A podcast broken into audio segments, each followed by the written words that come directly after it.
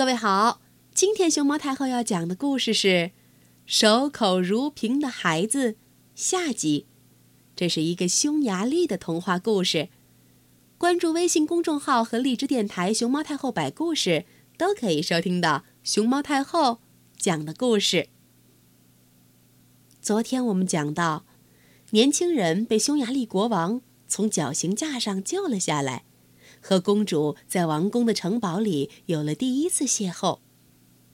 骄傲的公主对年轻人一见钟情，而年轻人却始终表示他的秘密不会告诉任何人。国王把年轻人安顿在了他的避暑别墅中。一个星期以后，公主穿上她最漂亮的衣服去看年轻人。她显得那样美丽。以至于小伙子看到他时，手中的书，啪，都掉了。他惊异地站了起来，连话都说不出了。公主哄着年轻人说：“告诉我你的秘密好吗？只要你悄悄地在我耳边说一下，我就吻你。”小伙子回答：“我的天使，放聪明点儿，别问我，不然。”你就不能安然无恙地回到你父亲那里去？这许多年来，我一直保守着秘密，现在，我也不想说。可是公主不听，仍然逼他说。小伙子狠狠地给了他一耳光，啪，把鼻血都打了出来。他又痛又恼，尖叫了起来，大哭着跑回宫去。这时，他父亲正在那里等着他的消息呢。当他见女儿淌着血跑回来时，他大喊着说：“我要把他饿死！这魔鬼的儿子！”接着，他下令召集全城的泥水匠和砌砖工人。他说：“赶快给我造一座塔楼，里边要有一个房间，放上一张凳子和一张小桌，别的什么也不要。”工人们立即动工，不到两小时就造好了。然后他们动身往宫里去报告国王，他的命令已经执行。路上，他们遇上了公主，她和一个泥水匠谈了起来。等其他人都走开以后，他问泥水匠是否可以在塔的墙上挖一个别人都看不出的洞，只要递得进酒瓶和食物那样的大小就行。当然可以，泥水匠说罢，转身就往回走。他只用了几分钟就把洞开好了。日落时分，一大群人都来看小伙子被带到塔中。在宣布了他的罪状后，他就被禁锢在里边了。可是，每天早晨，公主都通过墙洞给他送食物。每隔两天，国王派他的书记官爬上梯子，从塔顶上的一个小窗口往下看小伙子死了没有。但是每次书记官都回来报告说他脸色红润，不见消瘦。国王说：“哦，这可是有点作怪了。”这样，过了很长的一段时间，有一天，土耳其的君主派了个使者给国王带来一封信和三节甘蔗。使者深深鞠了一躬，说：“我的君主命我告诉你，要是你不能分清哪一节甘蔗长在根部。”哪一节是长在中间，哪一节长在顶上，他就要向你宣战。国王听了非常害怕，他拿起甘蔗仔细看了看，看不出它们有什么不一样，他显得十分悲哀。他女儿见了就问他为什么，他回答说：“天哪，我的孩子，我怎么能不伤悲？”土耳其苏丹给我送来三段甘蔗，要我说出哪节靠近根部，哪节长在中间，哪节长在头上，不然的话就要对我宣战。你知道他的军队比我的强大的多。公主说：“哦，父亲，别丧气，我们一定可以找到答案的。”说完，她立刻跑到塔边，把这件事告诉了年轻人。年轻人说：“照常去睡你的觉去，睡醒后就去对你父亲说，你做了一个梦，说必须把甘蔗放在热水里，过一会儿有一节会沉到底下，那便是靠近根部的；有一节既不沉底又不浮出水面，那是长在中间的；浮在水面的，便是长在头上的那一节。第二天早晨，公主把她的梦说给父亲听了。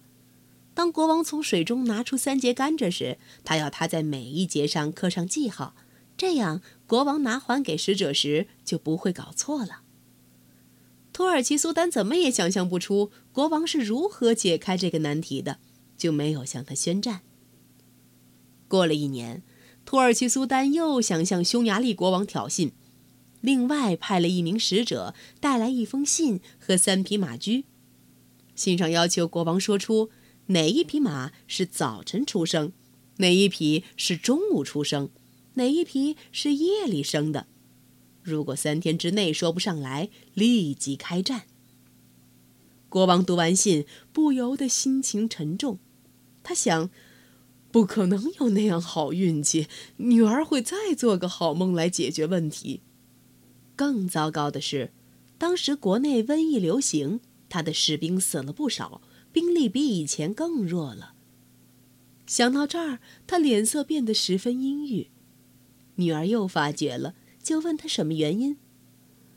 苏丹又给我送来一封信，国王回答。他说：“要是我分不清他送来的三匹马驹中，哪匹是早晨生的，哪匹是中午生的，哪匹是夜里生的，立即对我宣战。”公主说：“哦，别丧气，总会有办法的。”她立刻跑到塔边找年轻人商量。“亲爱的，回家去吧。到夜里，你装着从梦中惊醒，大声嚷嚷，让你父亲听到，然后告诉他你梦见他正要被土耳其人带走，因为他解答不了马驹的问题。这时，被他囚禁在塔里的年轻人来了，说出了这个问题的答案。”公主照他说的办了，国王听了，立即下令拆了塔，把年轻人带到他跟前。没想到你不吃饭也能活那么久啊！他说：“你已经为你的过失忏悔了很长的时间，我可以饶恕你。可是有一个条件，你必须帮我解开一个可怕的难题。”看看这封苏丹给我的信，你就会知道，要是我不能答复他关于马驹的问题，就会爆发一场可怕的战争。小伙子接过信看了，是的，我能帮你忙，但是，先给我拿三只饲料槽，要一模一样的，一只放上燕麦，一只放小麦，还有一只放上大麦。吃燕麦的马驹是早晨生的，吃小麦的是中午生的，吃大麦的是夜里生的。国王照小伙子的方法办了，然后给三匹马驹做上记号，把他们送回了土耳其。苏丹两次想侵占匈牙利的阴谋都彻底破产了，十分恼怒，就派人去找他的姑母商量下一个步骤。他的姑母是个巫婆。姑母听了他的叙述后说：“不是国王回答了你的问题，他蠢的要命，是做不到的。解决难题的是一个穷妇人的儿子，要是让他活下去，他会成为匈牙利的国王。因此，你想要得到匈牙利的王冠，你必须把他弄来，杀死他。”这次谈话之后，苏丹又给匈牙利国王写了第三封信。信上说，要是三天之内不把宫里的小伙子送到土耳其，他就要派一支强大的军队越过国境。国王读了信，感到忧伤，他感激小伙子帮了他的忙。可是，小伙子只是笑了笑，请国王放心，叫他立即在城里找两个长得十分相像的年轻人。然后他可以给自己画个面具，使他看上去就和那俩人一模一样。他腰间的剑又当啷当啷大声作响。经过相当时间的寻找，国王找到了一对孪生弟兄，他们是如此相像，就连他们的母亲也难以辨认。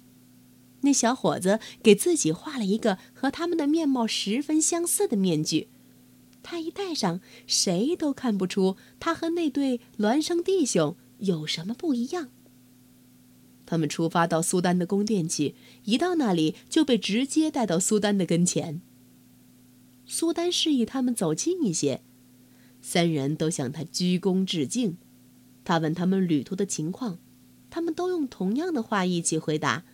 如果一人坐下来吃饭，那两人也同时坐下来；一人站起来，另外两人也跟着站了起来。三个人的行动就像是一个人那样一致。苏丹看不出他们之间有什么不同，就告诉姑母说：“他不能那么残忍，把三个人一起杀掉。”巫婆说：“嗯，好吧，明天你就会看出他们的差别了。三人中有一个的衣袖有个破洞，那就是你必须杀掉的人。”到了午夜一点钟，那时刻。人们看不见巫婆，她溜进了三个小伙子睡觉的房间，他们睡在一张床上。她掏出一把剪刀，把小伙子的衣袖上剪了一个小洞，然后又溜了出去。可是到了早晨，那小伙子发现了他衣袖上的破洞，就同样的在另外两人的袖子上剪了一个小洞，然后三人一起下楼和苏丹一同吃早饭。老巫婆正站在窗口。她装着没看见他们，可是巫婆的脑后勺是长眼睛的。他立即发觉，不止一个人，而是三个人的衣袖都剪破了。他们又像往常一样难以分辨了。吃过早餐，苏丹对这一切已经感到厌倦，想要单独再想个办法，就告诉他们可以回家了。这样，他们鞠了一躬就走了。公主见小伙子回来，很高兴。可是她没过多久太平的日子。一天，苏丹又来了一封信，说他发现那年轻人是个十分危险的人物，必须把他立即送到土耳其。国王让公主把信送给了他。当小伙子告诉公主信中的内容之后，公主嚎啕大哭起来。小伙子说：“不要哭，亲爱的，一切都会好的。”明天天亮，我就动身。第二天，太阳一出来，年轻人就上了路。几天以后，他到达了苏丹的宫殿，老巫婆正等在门口，看着他走过去时，他嘟囔着说：“这可是你最后一次进宫了。”那把剑，嚓嚓响了。那小伙子对他甚至不屑一顾。他刚跨过门槛儿，苏丹带着十五个武装的士兵挡住了他。说时迟，那时快，啾，剑出了鞘，砍掉了十五个士兵的脑袋，只剩下苏丹，然后又进了鞘。巫婆在一旁看着，明白了，只要小伙子带着那把剑，他一切计划都是白费心。当天夜里，他企图偷取那把剑，但是。那把剑跳出鞘，把他的铁鼻子削掉了一块。天亮时，苏丹带了一大批士兵来抓小伙子，想夺走他的剑，可是他们全都被剑伤到了，而小伙子却一点儿也没伤着。与此同时，公主见日子一天天过去，小伙子不见回来，感到绝望了。她一直心绪不宁。终于，她父亲叫他带领一支军队去和土耳其苏丹作战。他穿上军服，自豪地骑着马跑在前面。可是，还没有走出城外，他就遇上了身佩宝剑的小伙子。当小伙子把他做的事儿告诉了他们，人们欢呼起来，拥着他凯旋。国王在宫里宣布。事实证明，小伙子有资格做他的女婿，而且他应该立即与公主结婚，并继承王位，因为他自己已经老了，管不了那许多国家大事。可是小伙子说，他得先去看望他的母亲。国王给他派了一队士兵做他的卫兵，让他威风凛凛的回家。老妇人看见他的小屋子前面来了那么一大帮人，十分害怕。使他更吃惊的是，一个他不认识的漂亮的年轻人下了马，吻了吻他的手，对他说：“亲爱的妈妈，现在你可以知道我的秘密了。我梦见我将成为匈牙利国王，现在我的梦已实现了。小时候你要我告诉你，我不能，不然匈牙利的国王早就把我杀了。”不过，要是你不打我，后来的一切都不会发生，我也就成不了匈牙利国王了。